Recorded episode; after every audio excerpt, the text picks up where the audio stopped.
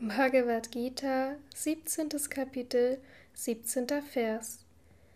Diese dreifache Askese, die von beständigen Menschen mit größtem Glauben und ohne Erwartung eines Lohnes praktiziert wird, wird Sattvik genannt.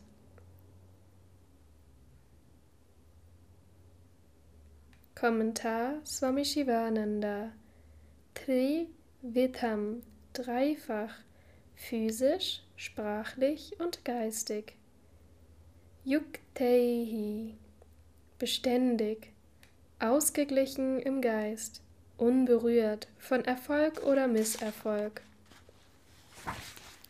Shradaya, mit Glauben, im Glauben an die Existenz Gottes, die Worte des Lehrers, die Lehre der Schriften und das eigene Selbst.